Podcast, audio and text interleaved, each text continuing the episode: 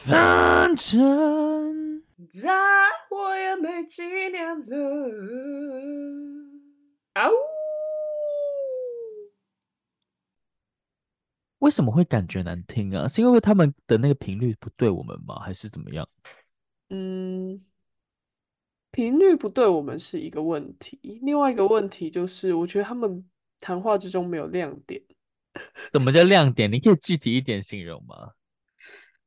嗯，就是因为我觉得我们是有选择性的在过滤我们的整个回忆，我们会讲出，嗯，我们觉得比较有趣、比较容易引发共鸣的东西。但是他们讲了很多，我都没有感觉，你知道吗？啊，也有可能是我自我感觉良好，多数人可能对我们的话题也都还好。可是像摆烂大歌星，我就觉得很有，大家很有共鸣点啊。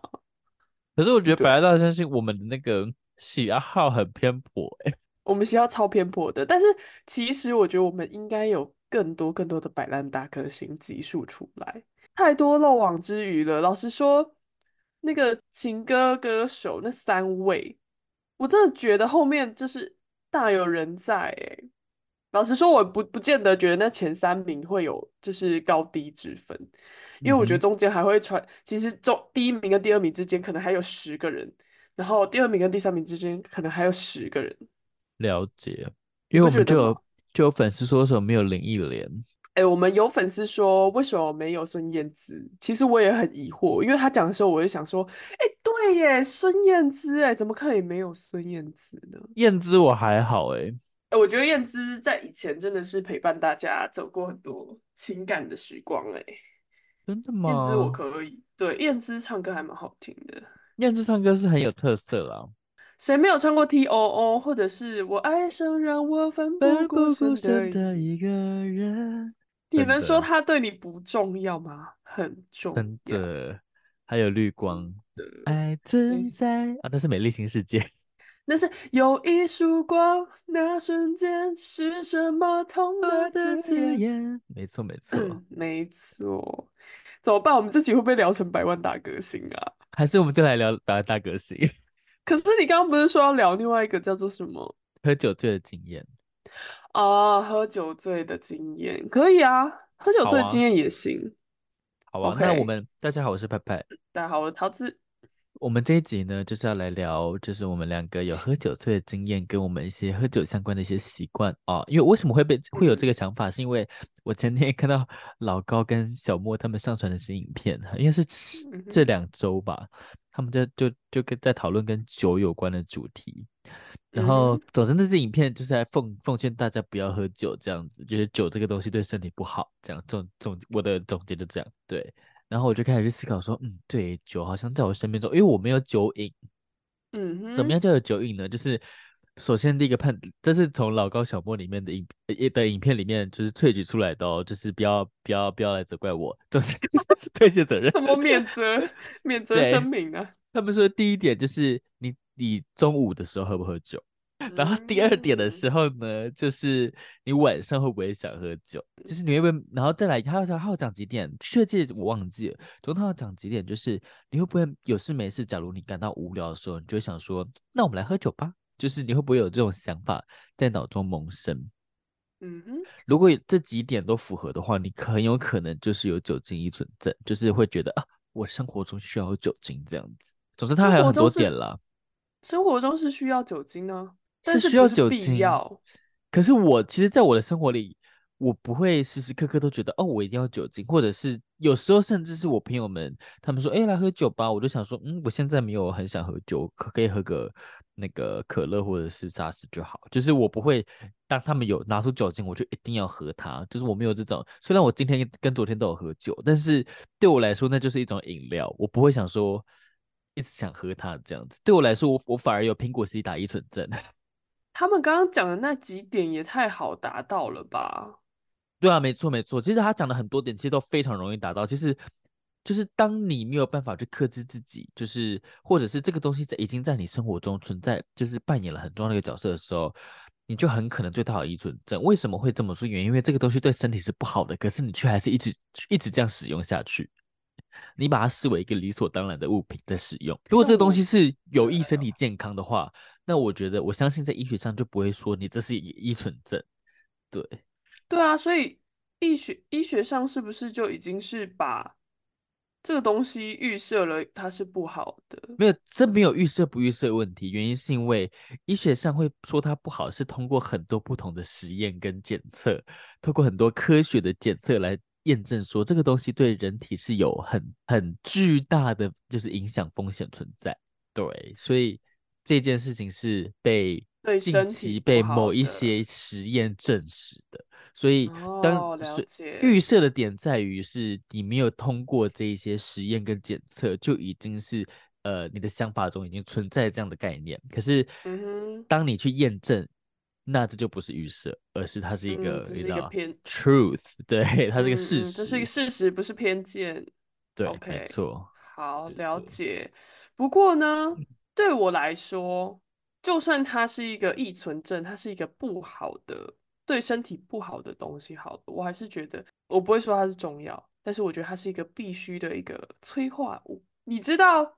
酒如果对人体不好，然后我们还是要喝，我们还是要享受那种哇情绪的那种，就是充满了粮食的感觉，就跟你恋爱一样啊。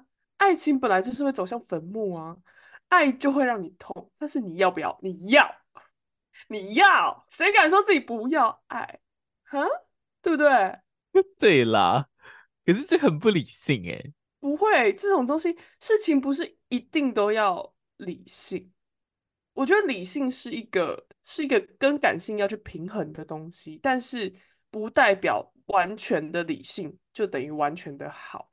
嗯哼，嗯，我觉得理性理性不是这么用的，理性要用在理性饮酒，OK，就是你知道它对你的危害不会让你真的就是整个挂掉或者是给车撞。但是适度的，就是让自己放松，我觉得是很棒的，因为你的精神层面也会需要一些粮食啊。你怎么可以去忽略你的、你的、你的精神，或者是你当下那个气氛？你、你、你没办法享受那个在酒吧哦，然后有点微醺，跟人家攀谈的那种气氛，你的人生少了一种乐趣。你不能，我大概能是他，我大概能理解桃子说的这个感觉，可是因为我有时候又很难理解，因为。只要是我的友人都知道，其实派派是一个很容易喝醉的人。我跟你讲，我很特别。我如果喝醉呢，我的唯一反应就是吐。可是我在吐之前，嗯、其实我是很多人都会说，喝酒最重要的就是那个茫跟熏的感觉嘛。嗯哼，那个是一个最棒的状态，就是那种我其实我人生中大概有有达到那个感觉的程度，可能十只手指手指都数得出来，就是不是太多。嗯、所以，但是我喝到吐的也是十只手指头数得出来，所以你就知道，就是我为了要达到那个程度，其实我很容易超出那个界限。所以我很大部分的时候喝酒就是不是直接吐，就是我其实根本没有到忙，就是我很难拿捏到那个。微醺就是英英文叫 tipsy 的那个状态，对我来说，那是一个很难很难达到的状态。所以其实我很常去酒吧里面，我喝喝了一瓶酒，喝一瓶酒或者是一杯一两杯的那个调酒，我其实是没有感觉的。好啦，理解了。对，你你的你的酒醉的你的微醺的状态，它非常的接近醉定，对，就是有点像是。大家有没有玩过那个推酒瓶的游戏？就是会有一条线，你要刚好达到那条线。如果你推超过，就直接、呃、掉下去。对，他就是在，就是我的微醺可能是九十六到九十九分。你看，只有四分，六七八九，可是我的醉就是一百分，所以我要拿捏，一直把自己的酒那个酒一推，一直推，一直推，推推推推推到九十九十六到九十九，就那个区间很短。对，可是但是如果我又过多的话，就可能直接到一百就吐了，然后吐大家都知道嘛，就是很不舒服，就是然后天翻地覆。嗯、所以对我来说，其实有时候我也很难体会那种大家就觉得啊好忙好。其实有时候我根本没醉，但是我还是很能 enjoy 在那个环境里。就是我知道我其实很难到那个状态，所以我必须要有点像是跟自己讲说，酒就只是一个气氛饮品，你知道吗？嗯哼，嗯哼。对，嗯，那我那我反而相反，我是一个很容易达到微醺的人。所以酒精对我来说，其实真的不是一个必要的东西。但是我很喜欢，我很放松，然后大家都很放松的那个情境。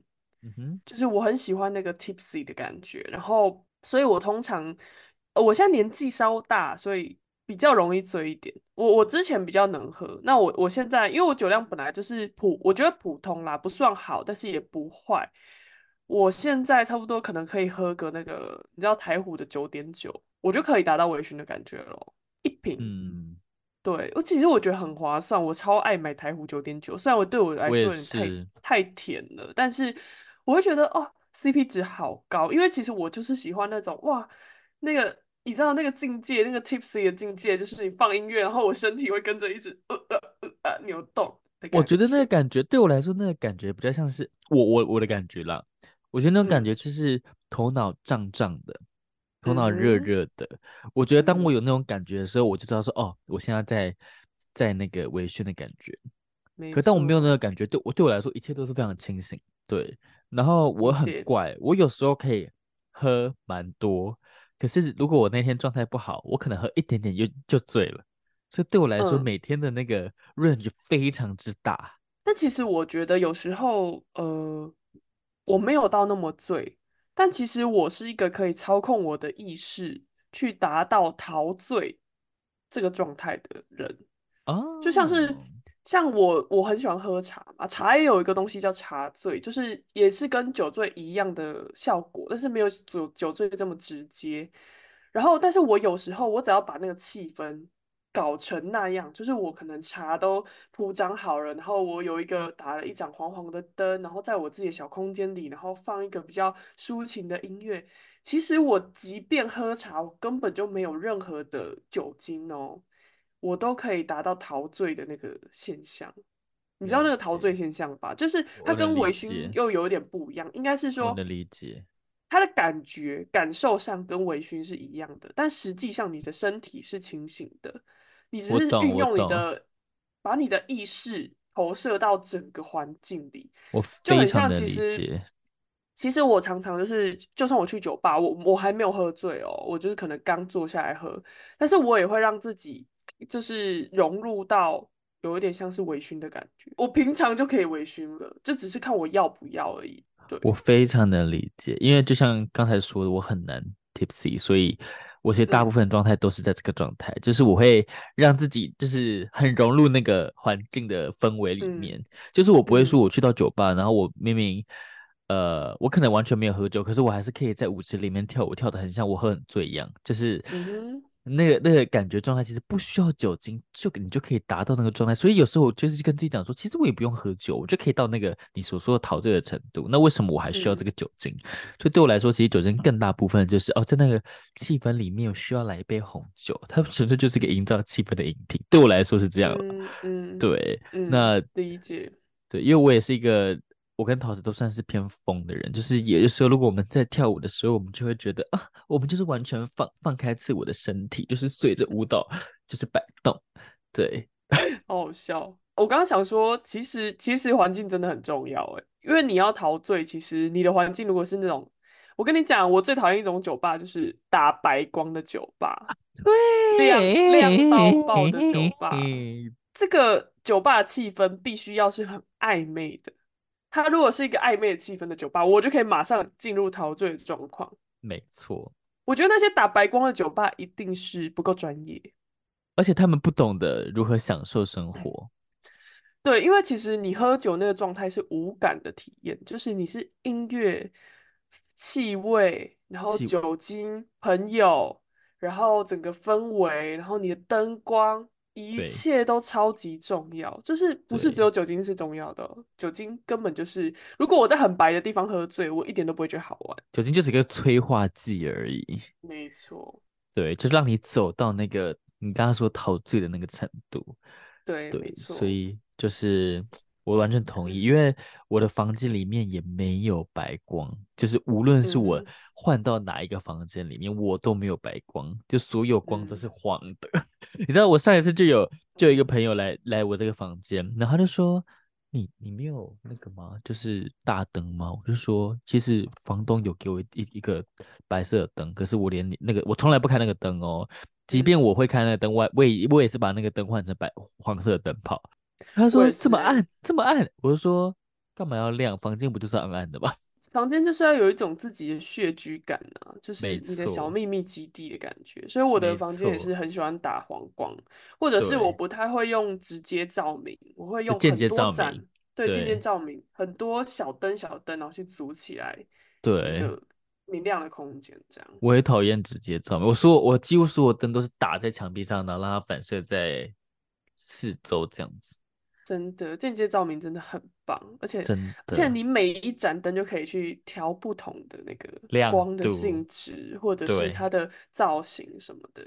对，而且我非常推荐大家去买那个智慧灯泡，因为我买了一个智慧灯泡，然后我可以调整它的亮度，然后我还可以让它这边嗯忽明忽暗、忽明忽暗，那个嗯，我 它有特，它有不同的那个特效。因为前阵子有人跟我推坑过，好像 IKEA 就有了。我是买那个飞利浦的，嗯然后我配那个，诶，我跟你分享过吗？有啦，我有看过人家玩智慧灯泡。就是实用，我觉得你可以买一个，因为你因为你可以连接那个手机。对，这个是 relax，然后还有什么？你可以变亮变暗，对，很好用我们要继续酒醉话题吗？啊。对，我们继续酒醉的话题，被灯泡吸引住了。对，刚刚灯泡是在讲环境嘛，对，没然后我们在错。讲环境对于就是你要把自己催化到那个陶醉或者是微醺的重要，它在其中的重要性。这样，讲到嗯醉这件事情，就是你还记得嗯你人生中第一次喝醉是什么时候吗？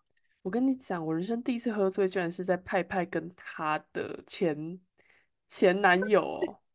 那是我前的暧昧对象友吗，某一任暧他昧对象。前暧昧对象，重点是那一次，因为那一次是我生日，然后我就想说，好，那我要放开来喝，因为那天我好像没有吃什么东西，然后我就是直接也是直接喝酒这样，然后就后来我醉也没有醉到很夸张吧，我我记得我是倒在桌上，然后但是之后我没办法去上厕所，所以还是两个男生两个 gay 哦抓着我去厕所，然后帮我脱裤子。然后跟我讲说，哎、欸，马桶在这里，好，可以坐下来，坐下来。然后帮我冲水，然后再带着我洗手，然后带我出去。哇，厕所导游哎，突然觉得有一点赤裸，你知道吗？因为他跟他的暧昧对象那时候也没有，就是没有见，没有认识多久吧，然后就要帮我，不到一个月吧，对，没错，然后就要扛着派派的朋友去做这些事情，哎，真的是感谢你们。重点是之后。就是因为桃子他酩酊大醉，可是他就是一直在过程中一直在讲话，就那边哦我的妈啊，一直在那边讲话。后来我们就我们就屈身到了那个品品的家里，是那一次对不对？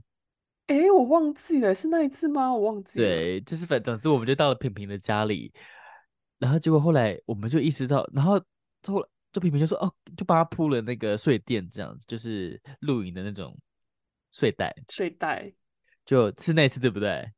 嗯哼，哦，好像是哦。然后后来呢，桃子就开始流眼泪，他就开始哭，就一直哭。啊、我在哭什么？我你就你就一直哭，总之你就一直狂哭。我已经忘记具体是发生什么事，总之你就一直哭，啊、就不知道靠什么的，然后那是眼泪就一直流。然后后来我们就发现不有点不对，就是因为我们发现你随时可能会吐。然后此时呢，嗯、我我就把那个塑胶袋套在你耳朵，这样子就是。就很像婴儿在那个，很像会流口水吃的那种，你知道吗？就是防流口水那个兜兜，就把它往我都套在下面。然后好像你就这样子过了一整晚，然后我就睡觉。我早上脸上还挂了一个塑胶袋。没错，没错，没错，对，就是这样。好好笑，你知道我第一次看到那个拍拍吐，我还超不爽的。哦，没有，我跟你讲，我跟你讲，我不对，桃子有去吐，桃子就是哭完哭到一半，他就说。这个马桶在哪里？我们就把它推到马桶里面，然后他就开始吐。他是吐了那次之后，我才发现哦，不行，你一定要套一个塑胶袋，我才帮你套塑胶袋。对，好，好，好，这。这个我的我的部分结束了。我跟你讲，我我看过拍拍醉的次数可以说是非常之高。我们认识到现在可能也才八年吧。如果以就是我大一大二没有跟你很熟的情况下来算的话，这八年之间我大概看过。我就五只手指哎、欸，就那个很多次哎、欸，很这算很多次哎、欸，就是有人一生可能现在才一两次而已。你明明就超容你超容易吐的，就是我永远记得我在大学的那个跟我朋友的宿舍里面，然后他们就来吃火锅，那是我人生中第二次喝醉，我大概可以分享第一次。吃火锅那一天，就有一个男生叫做蓉蓉，好了，蓉蓉就带了一瓶红酒来，还是怎么样，然后他就自以为自己很厉害，就说哦他很能喝，然后就硬要把那个红酒干掉，然后拍拍也在那个现场，就是跟他一起拼酒。殊不知呢，因为拍拍，而且拍拍那时候吃很多豆腐、金针菇还有酸菜，我永远记得是因为。他一吐就是吐在我家墙壁上，而且是像 喷，是像喷泉那样吐。然后我超不爽，是因为那时候我们四个女生是挤同一个房间，就是两个人睡地下下，两个人睡床上。我跟地下那一位三三呢，拍拍就硬是要挤在我们中间睡。重点是他挤在我们中间睡，我以为是他已经吐完，已经稳定了，然后。才躺下来，殊不知他超级不稳定，他随时就像一颗未爆弹一样，然后就睡在我们两个中间，然后我的床就差一点沾到他的呕吐物，因为他睡在珊珊旁边的时候，他就一度就呃，然后就就有有一口那个呕吐物就啪。露出来，然后洒在珊珊的床上，然后我们大家就尖叫，我就超不爽，因为那时候我超想睡觉，我就觉得这群人干嘛来我家发疯，然后拍拍就赶快冲到厕所，然后抱着马桶狂吐，吐。然后他吐哭的同吐的同时，就是后面吐的实在是太夸张了，然后我就出去，我就看我们家墙壁挂着一整排的金针菇，因为我的那个吐呢，就像喷泉那样，那。就很像，你可你们大家可以想象，就是屠夫在杀人的时候，那个血插在动脉，然后那个血这样喷到墙壁上的那种概念。没错，就是那样。然后我就我看到那排金针菇，我就超级不爽。然后重点是我是喝红酒，所以整个血染墙壁。没错，然后我就走进去看拍拍，我就看着他，我那时候真的超不爽的。我我就跟他讲说：“你为什么要喝成这样？” 然后他就抱着马桶，居然开始哭哦。他说。桃子，对不起，对不起，然后就开始哭，然后我就觉得天哪，这什么闹剧？也不是已经凌晨了吗？为什么我们家还这么就是动荡不安？然后我真的很想睡觉，所以我超生气的，然后气到最后，我就是还是去煮了那个蜂蜜水，就是给拍拍喝，这样。我就是那个刀子嘴豆腐心，但是我真的还蛮想把它杀掉的，因为那时候我是准备入睡的，结果居然有人吐在我的。床旁边，我觉得超不爽，大概是这样。这是我对你的第一次喝醉的印象。嗯、对，我跟你讲，我我我吐的那个情况其实都大同小异，就是喝醉酒就喷泉式的呃吐，而且我的吐是有一次我我喝醉是在 我们员工旅游的时候，然后那一天晚上大家都在哦，就是什么董事长啊、总经理全部都在哦，然后我喝到一半突然间就说不行了，然后我就跑到厕所开始吐，然后我的他后来隔天呢，因为。我的是福委，我是要主持这就是所有员工旅游活动的人，然后我头超痛，隔天我的整个就是已经头头，你知道大家都知道宿醉头快炸，我就以那种状态，就是已经精神萎靡的状态，我都开始主持一切的活动。我想说 完蛋了，我快疯了。对，然后隔天他们对我的形容就是我的吐呢就跟喷泉一样，什么叫跟喷泉一样呢？就是大家有听过那种。地下水水龙头就是接水管那种，打开那个水龙头，那个水上啪的那种水，然后就关起来那个声音。他说他们说我的吐对着马桶就是这样，肚子里面胃，我不是那种一阵那种呃呃呃，我是那种一阵那种大法师的吐。好 了，知道了。你刚刚做了很多形容。没错，就是大概大家可以想象。总之我就是一阵，就是我的胃会把所有就是胃里面的那个液体全部挤压，然后喷出来，就是一次一次的胃会一直抗拒所有它产生出来液体，或者是我喝下去的液体液体这样子。嗯嗯，对，这就是拍拍兔的那个。是我有个朋友是，他完全不会有微醺感，也不会有任何醉感，他就是觉得嗯头昏昏的睡觉这一种。直接睡觉。他喝的多吗？哎、欸，他喝不多，他可能、欸、应该说是因人而异。因为我有朋友也是很很会喝，但是他他再怎么喝，他就是想睡觉，他醉了就是睡觉。也有那种很不会喝，喝半罐啤酒就可以直接去睡觉的。然后，身为朋友的角色呢，当然会觉得说，像我们这种啊，喝完会闹事的，一定是最麻烦的，最讨厌跟这种人喝酒之类的。我有听过人家这样讲。然后呢，另外一种就是喝完直接睡觉，那可能就是比较乖的，可能就是大家会比较喜欢跟这种人去喝酒。但是对我来说，嗯、我比较喜欢跟容易熏的人喝酒，又比较玩得起来啊。对啊，啊，不然喝完睡觉是怎样？真的，我要不要在家跟他一起吃安眠药就好了？真的，你跟他酒里面加安眠药，我直接死。靠！因为我之前就有被我朋友说。因为我真的是喝到微醺，我差不多就会停，然后我就让自己一直在那个状态里。但是我那个状态通常就是会可能会跟大家玩，可能会牵手，然后要带着大家跳来跳去啊，或者是自己在那边倒来倒去睡觉，然后睡觉起来还会可能闹一下大家，或者是。就是有点癫癫疯疯癫癫的，但是我不会到就是很打扰到就是这个社会治安这种状态。我是自己会跟我朋友玩的很尽兴，我可能会去乱跟陌生人搭话或者是干嘛的。嗯、我朋友居然有人说我很麻烦呢、欸，他说、啊、像你这，他说他跟我出去，他就是绝对不会喝醉，是因为他想要照顾我。然后我就说不用啊，你可以喝醉啊，我们出来就是要开心这样。对，我都没有在想说照顾别人。因为我都想说，我也没有想哎、欸，我想说，我喝醉，我就是叫计程车回家，然后自己在家里抱着马桶吐，这样。没有哎、欸，你也很麻烦哎、欸。可是，可是我，可是我，我要么就是吐，要么就是不醉。可是吐就很麻烦了、欸，是偏麻烦啦。但是我其实超麻烦的，我其实吐真的有到喷吐，也就是两，我算一下哦，我我认真算一下好不好？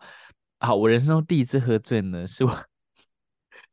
我大二还大三的时候呢，我有去参加一个，不知道大家有没有参加过？那是一个什么呃政府办的一个活呃的一个比赛，叫做回游农村比赛。然后这个比赛呢是大学生要到那种偏乡里面去改造偏乡的那种比赛。我在一他们的新生训练的前天晚上，因为那天晚上呢，我们就跟我就跟我们的一个组员是男生，两个人就住一间，然后还有另外三四个人住一呃。不认识的陌生人，就是我们被分配到同一间房，那间房有六个人，嗯、那那间另外那我永远记得，另外那四个人是云林科技大学的，还是湖北科技大学，忘记了。总之他们就是说，嗯、来，我我们他们准备了那个甘蔗酒，我们来喝。我想说甘蔗酒听起来甜甜的，没想到甘甘蔗酒是蒸馏酒，就是四十六度起跳的那种。嗯、我就想说，好吧，因为我人生中没有喝过这么大量的酒，我也不知道自己酒量到底是怎样，我就开始乱喝，我就每、嗯、每每一杯就这样。一直 shot 这样子，我我我忘记我具体喝几杯。隔天有团康活动要参加，那我但是因为我很快嘛，我就去睡了。就隔天我一起来，发现我头痛到不行，那我超想吐。那可是因为我要参加团康活动啊，可是我又很害怕我的组，因为我跟我组员们其实都不熟，我很害怕他们知道我喝醉，所以我就对，我知道我做什么事情吗，因为他们都会准备早餐嘛，他们就有很多杯子，就是喝饮料的杯子。我就拿了大概八个放在我的袋子里面，就开始吐。嗯、吐完之后，我就把我的呕吐物这样子放在墙角。那好恶哦！这个 这个会场的，就是边边角角如果有纸杯，里面全部都是我的呕吐物。好恶心哦！你怎么会做这样的事情啊？你为什么不吐完再去啊？因为我这那是一阵一阵呢、啊，因为我前天没吃什么。就是一阵一阵有胃酸就排出来，有时候胃酸就排出来。然后我那当天状况非常差，那我就这样子沿路一直吐了，应该十几个纸杯吧。然后我那天后来我就跟、啊、跟我的那个组长说，我真的不行了，我真的我前天真的就是跟人家拼酒 喝醉，我一定要躺下来睡觉。啊、然后自此之后我才就是才开始休息，这样那是我人生中第一次吐的经验。然后我就跟自己讲说，哦，我真的就是真的不能。乱喝酒，那好痛苦哦。然后我第二次人生第二次吐的经验，就是在桃子家那一次喷射，那又是隔了大概两年吧，还是三年。但我觉得大家还是要在自己信任的朋友旁边喝醉一次。没错，就是我觉得你要了解一下你自己的底线。对，我觉得大家要底线在哪里，你才可以保护你自己，你才不会就是有酒胆，可是。没有酒了就乱喝啦，你不会才不会就是就是乱喝酒，对对啊，喝个三四瓶三四小杯的那种调酒，其实是都对我来讲是还好，但是如果你要我一次喝个半瓶红酒，嗯、我可能就会吐，就是类类似这样，我就大概知道自己的极限在大概在哪里。没错，现在讲起来，其实酒精带来的就是情绪还蛮多的啊。那就是为什么人类会爱酒酒精的原因啊。对啊，所以酒精还是有它的它的重要性的，只是它不是生活中的一个必要，喝不喝它不会死。对，不喝它不会死，可是喝了它会死哦。嗯、这是这是老高在在他的影片里面想要推广给大家的知识。但你喝了它也会死啊，你不喝它也会死啊。人就是喝了它会比较快死啊。嗯，OK，但是你不知道那个快死是不是因为它？对啊，可是医学研究就是它会真的会让你比较快死。我觉得医学研究呢，就是参考就好了。对，所以大家可以尽情的吸毒，吸食海洛因。也不是，应该是说，我觉得你要有意识的，就是在你的生活、你的理性、感性中做一个平衡。但是你知道，像是海洛因那些，就是就是把你推向一个深渊。但是我觉得酒精还算是一个比较。我觉得你可以去看看老高的，夸张的。我觉得你可以去看看老高的影片，因为他真的是把酒精讲得非常可怕。所以，但是你可以选择信或不信了。毕竟他们是中国人嘛，他们很需要一个东西去威吓他们啊。没有，我觉得不太一样，因为他的他的影片其实蛮理性，在讨论这件事情的。对，他是理性讨论一个事实，但是我我对我来说，我消化这个事实以后，我认为这个是生活之中还是必须要有情趣的存在。对，而且我觉得酒精并没有非常直接性跟这么严重的危害性。就是或许他的研究，因为他针对酒精，他可以做这些测试。但是对我来说，我是一个人，我每天会遇到这么多的事情，我喝很多酒，但是我死的原因可能只是我走在路上我就被车撞死了。我觉得这有太多综合原因的。我觉得死不会只是一个单一问题。你吃很多咸酥鸡，你说不定也死啊，你说不定心肌梗塞啊。对不对？对，其实我这两天，啊、我这两天也在想这件事情，因为他在其实。不只有他啦，就是其实之前有一阵讨论的很热烈，例如大麻或者什么毒品之类的，大家很多人都说，哦，大麻其实相较于酒精来说，它其实成瘾性又更低，所以其实很多人会把烟草 tobacco 跟那个 alcohol 把它放在，甚至跟海洛因是同一个成瘾级别的一个药物。那我有时候就会想说，我们其实酒精。我相信在百分之七十 percent 的国家，除了阿拉伯世界国家、伊斯兰教国家，很多国家其实都是合法的嘛。那大家都在使用啊。可是既然它的成瘾性跟海洛因一样的话，那使用海洛因，就是我们我我其实今天我在反思的点在于，我们当我们在使用这些毒品，其实我们给这些毒品，酒精其实对我来说它也算一种毒品了。这些毒品。嗯不同的刻板印象，例如海洛因，常常我们就把它联想成那种人生失败组，我需要透过这个药药物去，你知道麻痹自己，然后通常是在那种你知道很可怕的贫民窟，然后就是我我们给予这一些物品一个既定印象，嗯哼，这件事情是是很正确的吗？我今天在思考这件事情。那酒精其实就看不同的酒喽，例如我们其实社会上某些酒是。很成功的人士他会使应用的，例如举这边举例，威对威士忌什么象牙桶啊，什么呃不是象牙讲错了，什么橡木桶啊，或者什么什么什么桶之类的，就是威士忌，或者是在中国他们有所谓的茅台，是可能贵到我们无法想象的那种程度，等等这些高级酒，它只可能出现在真实很成功那种。非富即贵的家庭里或者场合才会有的那的东西，可是这些东西它本质上其实是一样的，它们都是令人成瘾，然后甚至会伤害人体的一些东西。可是我们社会潜移默化的过程中，给予这些东西不同的刻板印象，导致于我们就会觉得我不该碰这个，可是我应该去拥抱这个，但是我们却忘了它这个东西的本质到底是什么。我我觉得这件事情我建议在思考了，我觉得蛮有趣，跟你分享。嗯，完全能理解，会让我们看到很可怕的那一面的东西。通常使用它的人，已经对自己的人生失去了掌控力了，他已经任由这个东西摆布了。很多酒瘾者也是这样哦。对啊，对啊，我说就是各种毒品啊，这些都是一样的。但是我我觉得我可以那么轻松的讲这个，是因为我自己对我的人生还有掌控力啊。我知道我无论我今天要去吸大麻。我要抽烟，我要喝酒，这都是我的选择。但是这个选择是我随时可以收回来的，我不会让他去控制我。我就觉得这些东西对我来说并没有那么的坏，因为他也一定会有它，就是不管是带来情趣、带来那个氛围，它它一定有它的用处，不然人不会要它。但是它也有它负面的地方，就只是看你自己要怎么样去，你就是你有没有那个识识别能力，有没有那个素养去使用这个东西，我觉得很重要。嗯哼，对啊，所以、哦、就是你有没有能力去我能掌控？我能理解你说小高他们，哎，老高、哦，老高，老高他们那个影片是说酒是对人的危害是很大的啦。对，我能理解啊，那就是对我来说，就是就是一个单一的研究啦。他可能也真的是很多科学证实，我也能理解，但是他不会影响我说，哦，那我不要喝酒，因为我觉得，对，我我同意你说的话。我因为我觉得，就是所有研究，就是让你知道这个东西它本质上是什么样的东西，还有它存在的风险是什么。对，它的风险是什么？它的优势是什么？那你自己去想，你到底想要什么样的人生啊？你想要被它控制，那你就一直吃啊！你到最后，你就是，你就你就是走向一个深渊这样。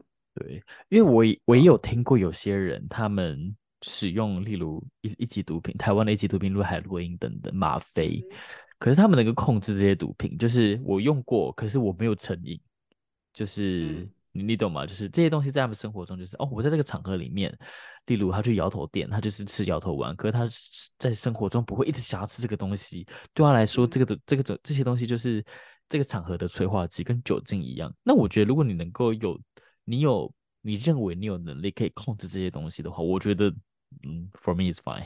然后前提是你知道这些东西对你的伤害。如果假设它可能会让你 K 他命，让你膀胱变超小，然后让你尿失禁，你你你能够理解它对你的伤害，你能够为你的这些伤害之后产生的后果负责任，那我觉得 to me is fine。嗯，对我来说其实也是，因为我曾经有跟我一个朋友聊天，但是他相对的就不能接受我这种看法。我我那时候其实有跟他聊到毒品这个东西，我就我就跟他讲说，其实我对毒品还好。就是我并不会给这个东西贴标签，我知道这个东西是会成瘾的，所以我不会去贸然尝试，我不会把自己推向那个险境。但我不觉得使用毒品的人就怎么了？哎，我们这个好像最近是不是台湾也在推一个法？是有个立一个法是说什么在在国境内宣传毒品的什么观念还是什么会会受罚？我们会不会？没有被抓走，没有。我最近在看很多 podcast，台湾的，例如百灵果，他们就请那个大麻的那个律师上上上上节目，然后他也在推广说，就是大麻除罪化。我们没有推广，我们绝对没有跟大家讲说使用毒品很棒，而是你要如你要知道这些东西对你的危危害，而不是一昧的，就是哦看到就就就拜拜。我觉得大家要有这样的想法吧。嗯对，嗯，我理解，而且我非常喜欢刚刚我们就是你刚刚提到的说，探讨这个东西原本的本质，就很像石头，你可以拿去杀人，你可以去丢死一个人，你也可以拿来盖房子；刀子你可以拿来切菜，你可以去直接去刺刺人。我反而会觉得，真的大家对很多东西有很多标签，但是大家没有想过这个标签从何而来，或者是呃，使用这个人的人。他就是人格没有保障，然后他就是一个 loser，然后完全不可信的人嘛？我倒也不觉得，我自己觉得。嗯、对我，我我同意你，因为我最近也有在有点着迷，看了很多就是悬案呐、啊，然后到杀人的就是那种真实故事，然后就有很多里面的结结尾就是说，哦，这个犯人因为使用了毒品怎么样，走入了万丈深渊等等。我常常就在想说。其实这跟我们我小时候受到的教育很像。我小时候，我我永远印象很深刻。我我从国小一直到大学二三年级，我一直都觉得会使用毒品的人十恶不赦。我把这这两件事情简直是你知道画上等号。原因是因为我国小的时候呢，我们每每个月好像两个月还是三个月，每学期都一定会有一次的毒品的教育。他们就会请你，你有你有过。就是学校会请人去上课，然后就是说他曾经去过那种乐戒所，看到那个就是成瘾犯者抓地板抓到连骨头都露出来，类似这这样的 很可怕的故事去威吓小朋友，就跟他讲说毒品有多可怕，然后就开始，然后他们拍那种一级毒品海洛因啊，然后那种什么安非他命，都把它拍得很可怕，就是那种照片都是很惨白，然后就会觉得总之。就是那样啦，你大概可以理解，嗯、就是把它拍的很，就是很苦的感觉。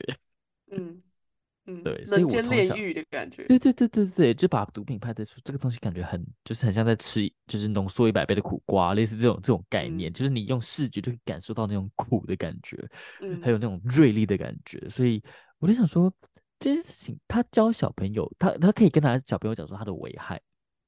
可是我觉得他更要思考的是小朋友如何去，就是我在长大的过程中面对这些东西，我要去思考说这个东西本来就是刚才所讨论到的这些东西应该在我们生活中，或者是他本来应该扮演什么样的角色？那你有没有能力去控制他？就是嗯，对，了解这一个本质上的问题，或许会有很多的比较传统的家长，他会觉得说，哇，那你这样是教坏我的小孩。这个东西就是不好的，你不应该让他还去了解这个东西。但是我觉得了解更重要是，老实说，我们一昧禁止，而且是用这种威吓的方式，让小朋友觉得这个东西碰不得。其实某方面，这个标签也会让，好，真的有人可能误入歧途，他真的尝试了，他想要走回一个正常的社会，他想要回到，就是想要。再重新站起来，其实他是很难的，因为他要面对太多社会的眼光，而且他身上背负着一个太大罪名跟标签的。但是其实这个人本质上可能他是不坏的，他他可能有尝试过，他可能那时候心里有就是缺乏什么，他需要逃离，所以他运用了毒品。我也觉得那是不好的，我绝对不会去鼓吹这种事情。但是如果有一天这个人他还活着，他想要有一次改变的机会的时候，就是。这个标签对他来讲是一个太大的污名了，就是他会不会就是好像用了毒品就一去不复返，好像这一辈子就只能当 loser？我觉得我倒会给他再一个机会，我不会觉得这个人是就是坏的。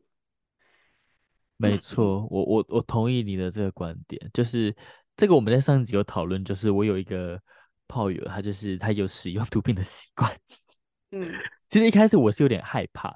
可是后来我也是经过了三番两次的思考，想说，这是这代表他一定很脏吗？这代表他就是一定不好吗？他是个坏人吗？就是、啊、因为他，我必须说，我蛮有点感谢他，原因是他让我重新思考审视这个点，就是你使用这些这个东西，不代表你是一个十恶不赦的人，嗯、但是这可能代表就是你可能依赖这些东西，这是比较可以直接去联想。嗯、但是就像你刚才说的，社会。就是一直在泼这之类的东西脏水，但是坏人，你如果你都没有认真去思考什么叫做坏人，什么叫做十恶不赦定义的时候，你就去贴这样的药品标签的时候，我觉得对于这些药品很不公平，因为他们一开始的价值可能在于我要救的这些人，像吗啡一开始可能它就是麻醉药，像海洛因可能也有一样的药，就是可能要抗忧郁等等的，但是。对，但当然滥用是个负面的词了。但是的确，那个毒品在那个黑社会里面也是很常拿来去操控人心的一个东西。对，但只是我只是觉得，大家可能更理解它的本质到底是什么的时候，除了对想要重新站起来的人有更深一层的理解之外，我觉得他，你对他因为了解，所以你也更不会去碰它，你不会让自己那么容易的去落到那个那个处境里。没错，所以我觉得了解它的全面应该是蛮必要的一件事情。哎，对，所以我真的觉得，我觉得我们台湾的反毒教，我觉得讲反毒教育就是反嘛，反对。我觉得毒品教育或者是呃这些药物的教育，我觉得可以重新做一个审视。嗯就是给台湾小朋友们，或者是新一代的台湾人民们，有个不同的观念，对于说，嗯，就是这些东西，他们在于什么样的位置，它该有什么样的功能，对，因为像我相信很多很多医生，很多就是医疗人员，他们在适当的时候也是会开立这些大家所谓的毒品给需要的病患，所以嗯。对大家看你有什么态度了，因为也有很多人会说什么，呃，啊，甚至人家说吸毒就是毒虫，嗯嗯，理解。讲这么多，我必须说，我必须说我本人是没有使用过就是这么强烈的药品了，但是我嗯只是不希望大家一直给这些东西标签。嗯，我也是，就是这并不是我们这么说，并不等于鼓励毒品，而是你更了解它以后，你才可以更知道怎么让自己脱，就是不要走进这个处境里。对，对，没错，所以所以这个我就是才会一开始才提到那个老高的影片，原因是因为我觉得他那支影片其实做的蛮好的整理，就是跟大家讲说，哦。酒精对人类的危害是什么？他其实用了蛮多科学方面的一些整理跟文献，去跟大家讲说它的危害是什么。但是的确，你最后你要不要使用饮用，那就是你你你有你的手，你有你的嘴，你自己可以决定。没错对没错。他那个影片等于说是跟我们讲说，呃，酒精容易让你身体不好。然后容易让你死。一个整理了，他他其实整理，他其实不只讲这一些，他其实整理了非常多的文献，例如什么样的实验啊，什么样的，嗯、例如是美国有一个美国有一个非常非常应该说是最权威的医学期刊，叫做《柳叶刀》，就是类似这类的，嗯、呃非常权威性的文献，他们最近更新的一些对于酒精的一些内容，其实它比较像比较像像是在讲这类的事情了。嗯嗯。对，然后影片其实也不长，如果大家想要多了解酒精的话，可以，那就是那就是一个懒人包的概念。可是毒品，嗯嗯、其实我其实从小对毒品一直都非常感兴趣。我其实小时候，我上完那个呃我们的反毒教育，我就会自己在上网查毒品，就是例如，其实我我知道很多毒品，他们的不管是学名或者是他们的，你知道，其实毒品有很多俗名，像是什么。嗯白板啊、安仔啊之类，它其实有非常多的俗名。其实我不知道为什么，我国小的时候对这些东西非常了如指掌。现在还有一种东西叫咖啡，你知道吗？我知道咖啡，我知道咖啡，咖啡通常放在咖啡包里面。没错耶。对，咖啡包那个那个东西通常就是安非他命了，混合安慰安非他命。对，但是。我有听听闻过，就是我自己没用过了，我不知道。如果有使用毒品的伙伴，可以跟我们分享。就是我有听说过，毒品这件事情就是要越纯越好。